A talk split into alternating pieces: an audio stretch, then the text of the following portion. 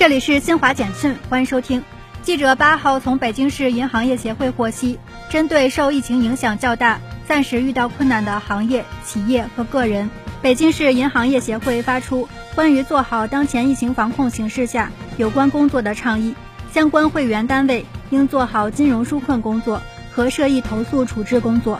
灵活调整住房按揭、个人贷款和信用卡还款付息安排。对因人盾分离造成企业无法按时发放工资等问题，制定特殊情况应对预案，支持企业正常生产经营。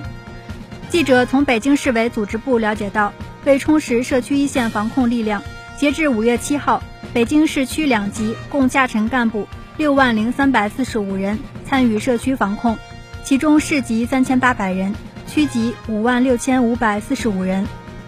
中考体育考试即将开始。专家提醒广大考生，不要进行高强度的突击训练，避免损伤关节。锻炼前要先热身，坚持循序渐进、量力而行，避免因方法不当造成运动损伤。